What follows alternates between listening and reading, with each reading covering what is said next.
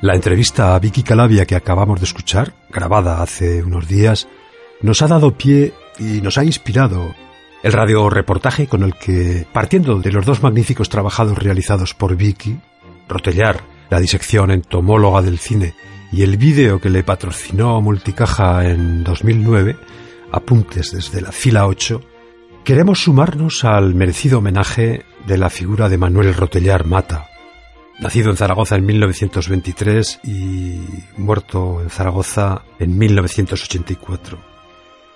Un escritor, ensayista, investigador, crítico cinematográfico, actor y primer director de la Filmoteca de Zaragoza.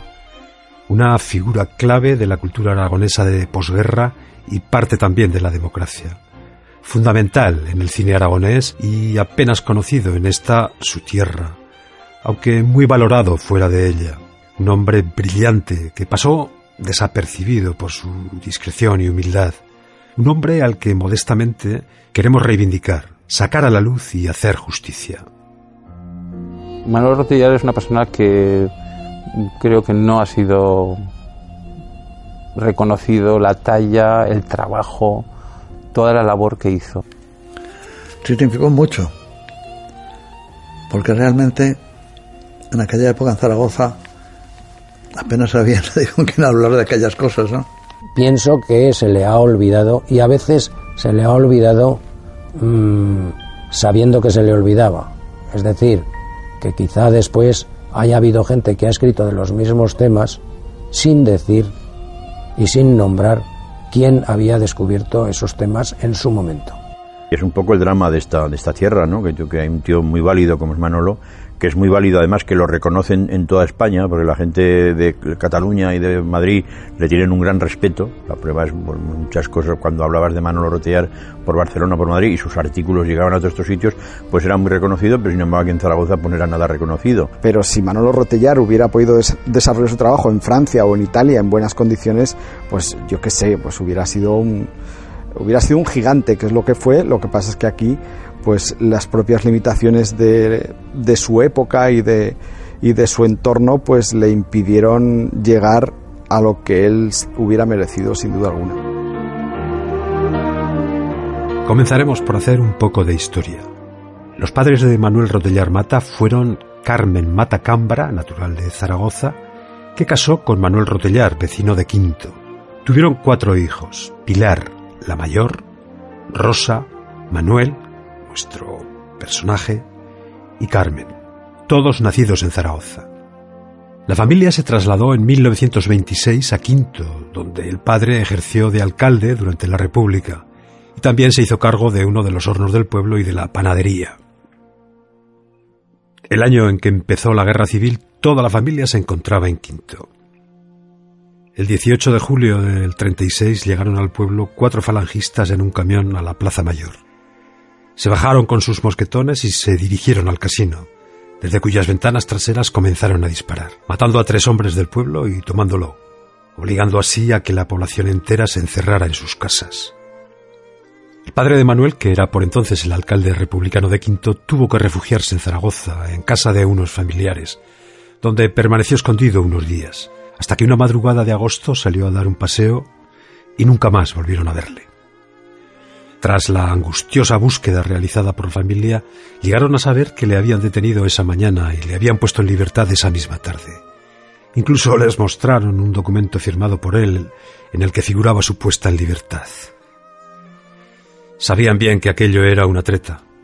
A los presos les hacían firmar su libertad antes de dar el paseo, es decir, cuando iban a ser fusilados, para no dejar pruebas. Los cuerpos no solían aparecer, Así ocurrió con Manuel Rotellar, padre. La mujer y sus cuatro hijos, que se habían quedado en Quinto, se fueron a Zaragoza a los pocos días en un carro cargado de colchones y muebles. Enseguida toda la familia se puso a trabajar y se establecieron en una casa en la calle Licorera 12 del barrio de San José, que actualmente ya no existe.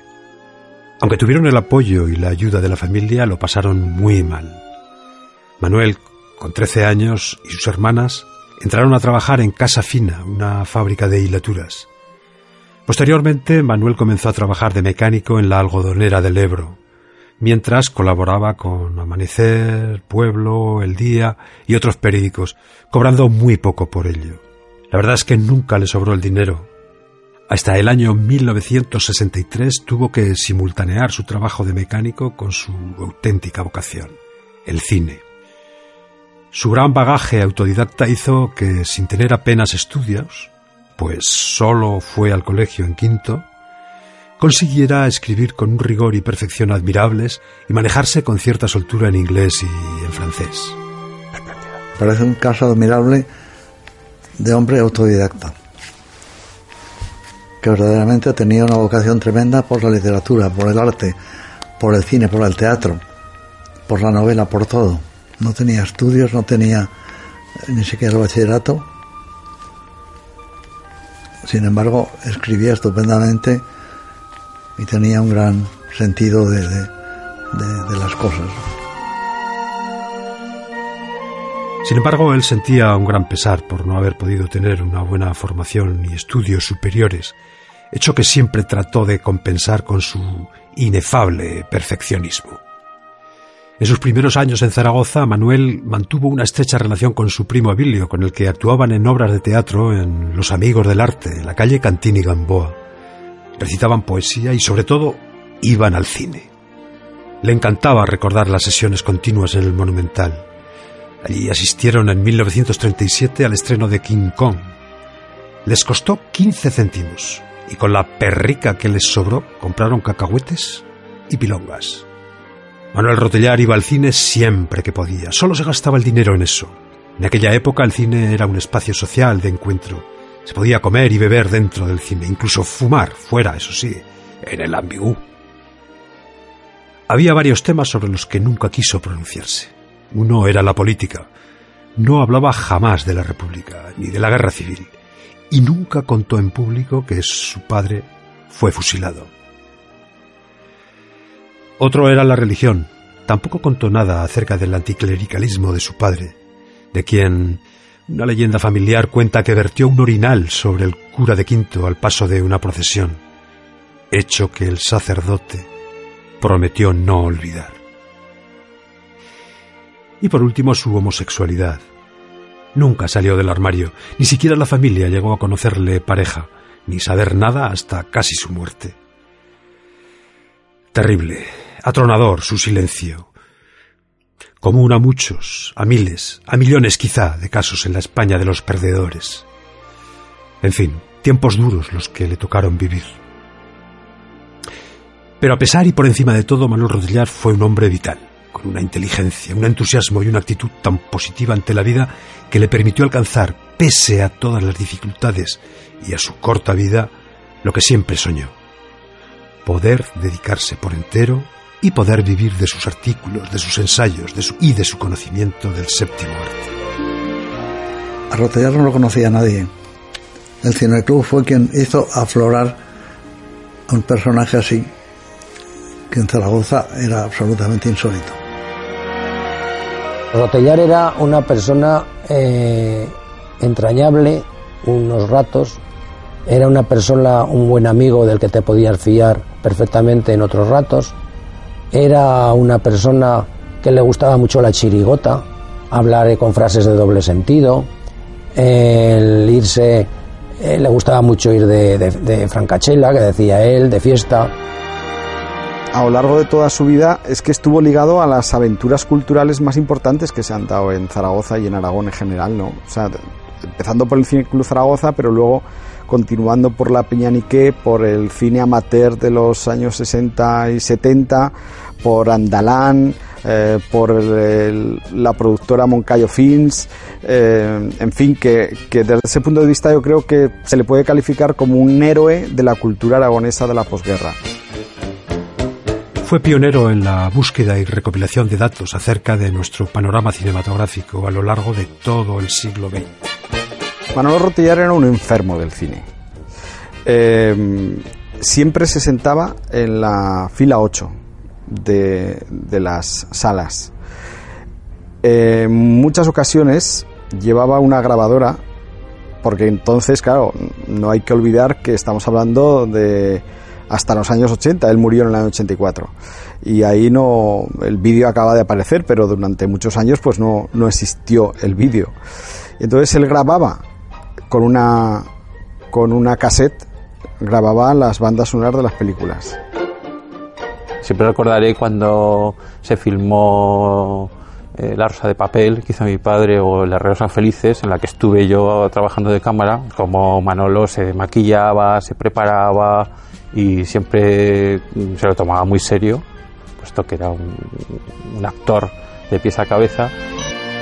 Tenía gracia él como actor, ¿eh? porque eh, además de perfil recordaba un poco a Jean Marais, al, al actor de, de, La Bella y la Bestia. Tenía, un, eh, tenía así un perfil, una silueta bastante inquietante. Yo creo que era un actor de carácter, eh, sobre todo ese tipo de... Eh, como tenía esa mirada fija, esa, ese aspecto serio, porque cuando se reía era una mueca, es decir, reírse a carcajadas yo lo he visto muy pocas veces. Un actor estupendo, bueno, hay, hay cosas que lo demuestran, como por ejemplo, pues el rey, ¿no? Que yo creo que es la, la gran, la gran intervención de Manolo, ¿no? Hizo un trabajo minucioso, de dimensiones y rigor científico, que no obtuvo el merecido reconocimiento en nuestra tierra. Aunque es justo recordar que el primer ayuntamiento democrático, el de Ramón Saiz de Baranda, siendo concejal de Cultura García Nieto, le nombró primer director de la Filmoteca de Zaragoza. Aunque desgraciadamente poco tiempo después se enfermó y murió. Eso y una modesta calle en el Picarral es todo el reconocimiento institucional a la vida y obra de Manuel Rotellar. Así somos por aquí. Manolo era un gran escritor cinematográfico. Fue cuando después de la muerte de Manolo, cuando se iba a cumplir el primer aniversario de la muerte de Manolo, Eloy Fernández Clemente me encargó revisar toda la colección de Andalán y hacer un inventario de todos los artículos que había escrito Manolo en, en Andalán durante, durante bastantes años. Y claro, eso me dio ocasión a leer todos los comentarios, todas las críticas, todos los reportajes que Manolo había escrito en Andalán, que fueron muchísimos.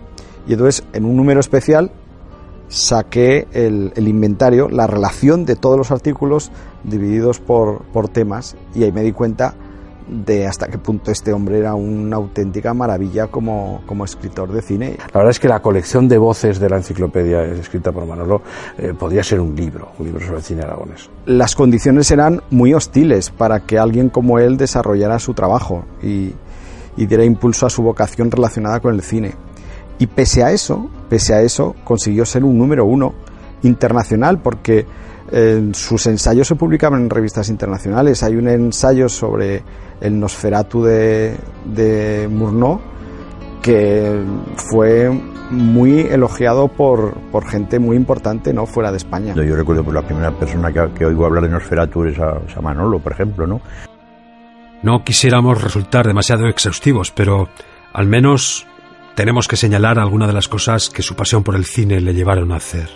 Inició su actividad de crítico cinematográfico en el Cineclub de Zaragoza en 1946, institución con la que colaboró activamente, también en numerosos diarios y revistas de Aragón como Amanecer o Andalán, y en publicaciones de difusión estatal como Pueblo.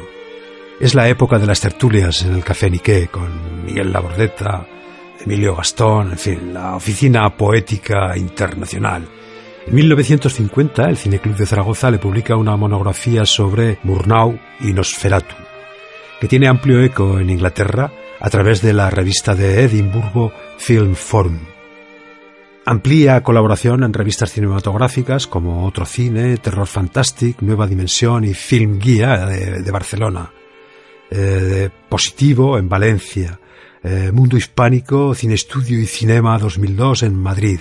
En 1952 colabora en la Revista Internacional de Cine, publicando varios estudios sobre cine de terror, género que le apasionaba, que en su época ya fueron traducidos y publicados en varios idiomas. Publicó numerosos artículos sobre música de cine en Disco Express, colaboró también como crítico de cine en Radio Nacional de España desde la fundación de esta emisora en Zaragoza en 1968, difundió amplia y documentalmente la labor de los cineastas aragoneses como creador y organizador de los ciclos de autores aragoneses en el cine, cinco en total, celebrados en Zaragoza y Barbastro entre 1970 y 1974. En este sentido, su legado, depositado en buena parte en los archivos de la Filmoteca de Zaragoza, ha permitido posteriormente conocer y poner en valor el cine aragonés del siglo pasado. Entre sus libros publicados y dedicados al cine se pueden destacar Nosferatu y Mornau, en 1950, Cine de aventuras, en 1953, varios sobre cine aragonés en los 70, cine policíaco y de gángster en 1973, Popeye en el cine en 1973, El gato Félix, astronauta moderno, ensayo sobre Pat Sullivan, cine español en la República, San Sebastián 1977 y dibujo animado español, San Sebastián 1981.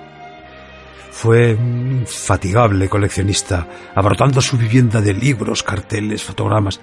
Al final su archivo pasó a integrarse en la Filmoteca de Zaragoza. También intervino como actor en películas dirigidas por sus amigos, especialmente por José Luis Pomarón, de las que cabe destacar El Rey. Participó en varias enciclopedias, el cine, Enciclopedia del Séptimo Arte, San Sebastián, Barcelona 1972, Las Estrellas, Historia del Cine en sus mitos, Madrid 1980 y El erotismo en el cine, Barcelona 1983. Realizó numerosos trabajos de ensayo e investigación. Como ya hemos dicho, fue el primer director de la Filmoteca Municipal de Zaragoza y por último hay que destacar su trabajo como investigador, periodista, escritor y crítico cinematográfico. Estaba ultimando un libro sobre su admirado Luis Buñuel cuando un tumor cerebral, un dichoso cáncer, acabó con su vida en 1984, privándonos de su visión, de su valiosísima mirada al más grande cineasta español de todos los tiempos. Se editaban cinco libros de cine, como mucho al año en esa España. Entonces, de repente encontrarte con un libro de, de cine aragonés que no había otra forma de, saber qué había pasado con, con un montón de, de, producciones y cineastas y de cortometrajes y de directores de fotografía y del propio Buñuel. Por ejemplo, cuando a mí me contó una entrevista que le hizo a Luis Buñuel Rotellar, era, eh, a mí me constaba como mm, la única entrevista eh, realizada con, en, profundidad, eh, Buñuel no existía en los medios de comunicación.